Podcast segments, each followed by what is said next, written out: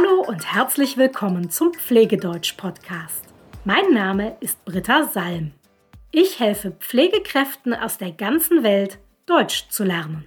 Und zwar das Deutsch, das sie für ihre Arbeit brauchen. Pflegefachkräfte sind nicht nur verantwortlich für die Körperpflege oder für die Vergabe von Medikamenten, oft müssen sie auch Beratungen und Anleitungen machen. Aber was ist eigentlich der Unterschied zwischen einer Beratung und einer Anleitung? Genau darüber möchte ich in dieser Podcast-Folge heute sprechen. Und ich möchte dir auch erklären, was wichtig ist für eine gute Beratung und was wichtig ist für eine gute Anleitung. Okay, schauen wir uns als erstes an, was eigentlich der Unterschied ist zwischen einer Beratung und einer Anleitung. Eine Beratung ist ein Gespräch. Zum Beispiel ein Gespräch zwischen einer Pflegefachkraft und einem Pflegeempfänger. Oder ein Gespräch zwischen einer Pflegefachkraft und einem Angehörigen des Pflegeempfängers. Das Ziel ist, dem Pflegeempfänger oder dem Angehörigen Informationen zu einem bestimmten Thema zu vermitteln. Ihm also Informationen zu einem bestimmten Thema zu geben. Das Thema hängt natürlich immer von der jeweiligen Situation ab. Zum Beispiel kann man ein Beratungsgespräch führen zum Thema Patientenverfügung. Oder man kann eine Beratung machen zum Thema Sturzgefahr oder zum Thema Diabetes oder zum Thema Zöliakie. Ganz egal, es gibt ganz verschiedene Themen, über die man in einer Beratung sprechen kann. In dem Gespräch erklärt die Pflegefachkraft dann alles Wichtige, was der Patient oder der Angehörige zu dem Thema wissen muss. Die Beratung, die soll dem Patienten oder seinen Angehörigen helfen, die Situation besser zu verstehen und in Zukunft gute Entscheidungen zu treffen. Bei einer Beratung geht es also immer darum, wichtige Informationen zu erklären. Deshalb ist es wichtig, vor dem Beratungsgespräch ein Ziel zu definieren. Was genau soll der Patient oder der Angehörige nach der Beratung verstehen? Was genau wollen wir ihm oder ihr erklären.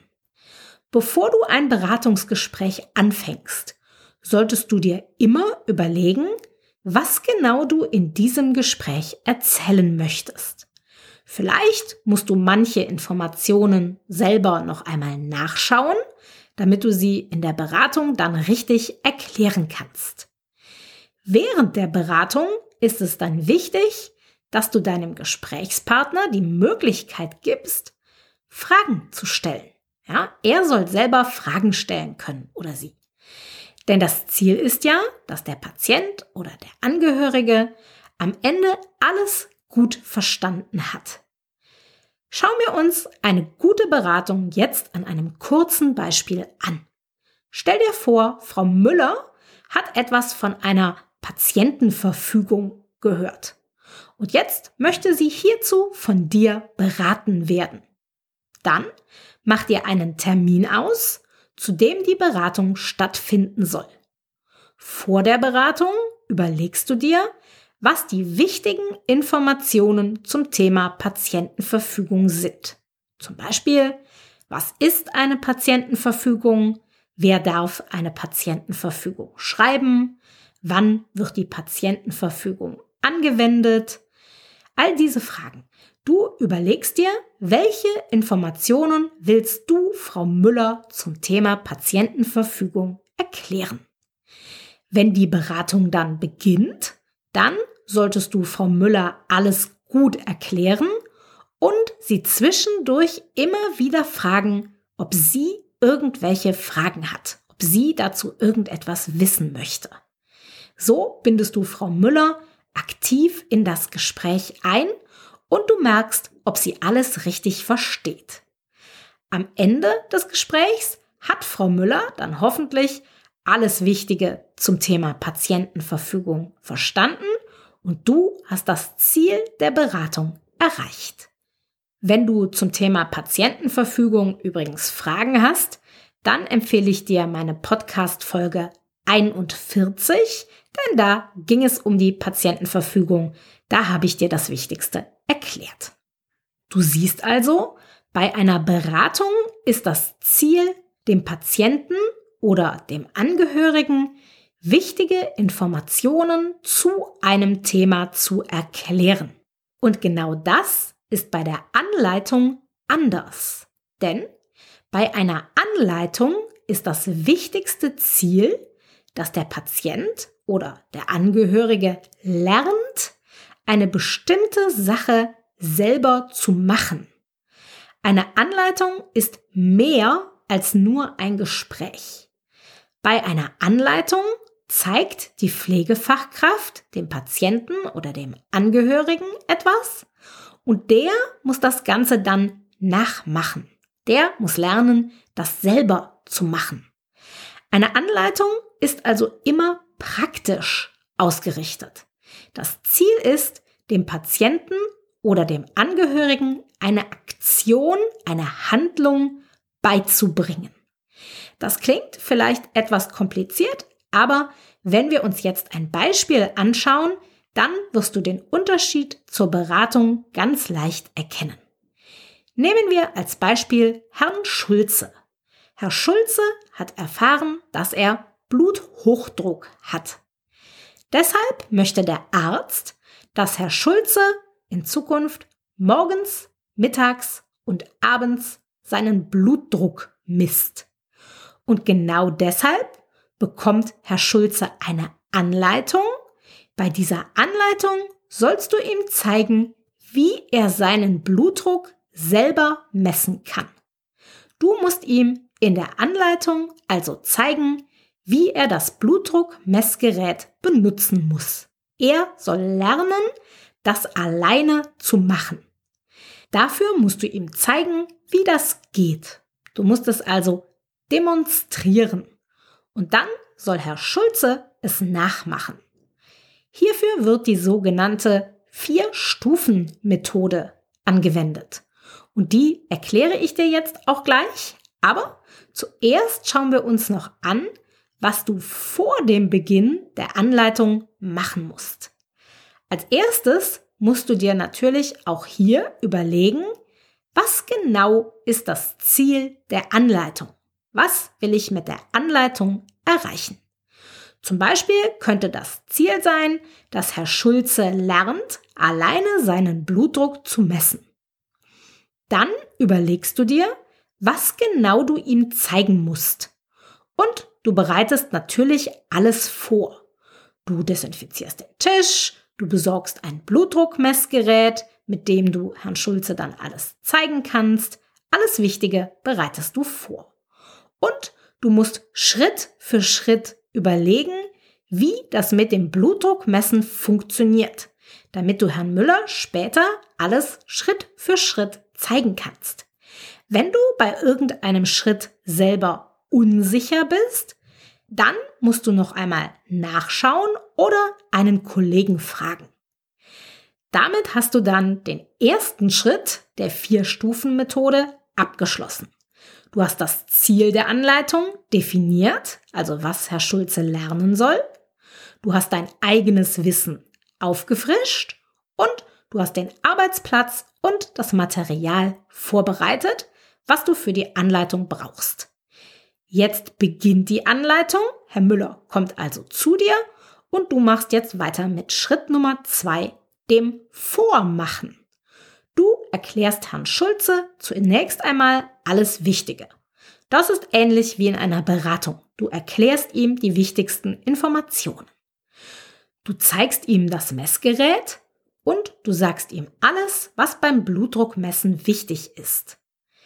Dann machst du ihm vor, wie das Blutdruckmessen funktioniert. Dafür misst du dir selber den Blutdruck. Also du misst dir selbst den Blutdruck, deinen Blutdruck. Und du erklärst dem Herrn Schulze, jeden einzelnen Schritt. Herr Schulze darf dabei natürlich auch jederzeit Fragen stellen. Das ist Schritt Nummer zwei, das Vormachen. Jetzt kommt Schritt Nummer drei, das Nachmachen. Herr Schulze hat sich bei dir angeschaut, wie es richtig geht. Und jetzt soll Herr Schulze sich selber den Blutdruck messen. Er macht also genau das nach, was du ihm gezeigt hast. Und du beobachtest ihn dabei. Du schaust ganz genau zu, du guckst, ob er irgendwelche Fehler macht.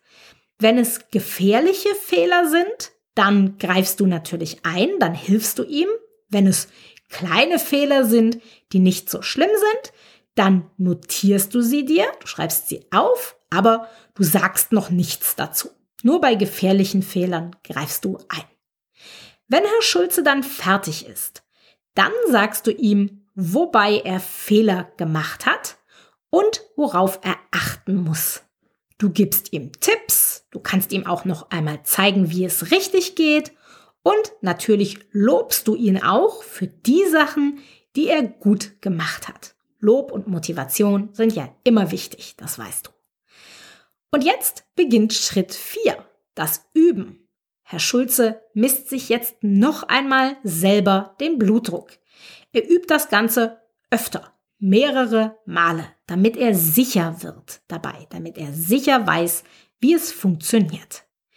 Die Anleitung wird beendet, wenn du als Pflegefachkraft den Eindruck hast, dass Herr Schulze das Blutdruckmessen gut kann, dass er das gut hinbekommt. Und wichtig ist natürlich auch, dass Herr Schulze keine Fragen mehr hat. Nach zwei oder drei Wochen gehst du dann noch einmal zu Herrn Schulze und lässt dir zeigen, wie er den Blutdruck bei sich selber misst.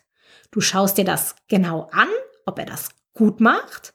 Du kannst Fehler korrigieren, oder du kannst ihm dann auch noch mal eine neue Anleitung geben, wenn er große Probleme hat, wenn er viele Fehler macht. Nach genau diesem System funktionieren alle Anleitungen. Vorbereiten, vormachen, nachmachen und üben. Und ich hoffe, du siehst jetzt auch den großen Unterschied zwischen einer Beratung und einer Anleitung. Eine Beratung ist nur ein Gespräch. Das Ziel ist, Informationen zu vermitteln. Bei der Anleitung ist das Ziel, dass die Person lernt, eine bestimmte Sache selber zu machen. Das Blutdruckmessen ist natürlich nur ein Beispiel. Man kann auch Anleitungen zu ganz anderen Themen machen, zum Beispiel dazu, wie man einen Rollator benutzen sollte oder wie man sich den Blutzucker messen sollte oder wie man sich Insulin richtig spritzt. Zu all diesen Themen kann man Anleitungen machen. Bei Anleitungen geht es also immer darum, dass der Patient oder der Angehörige lernt, eine bestimmte Sache selber zu machen, eine bestimmte Sache selber umzusetzen. Und dabei hilft das System vorbereiten, vormachen, nachmachen und üben. Wenn du noch Fragen hast zu Beratungsgesprächen oder zu Anleitungen, dann schreib mir gerne. Das war's für heute. Bis bald.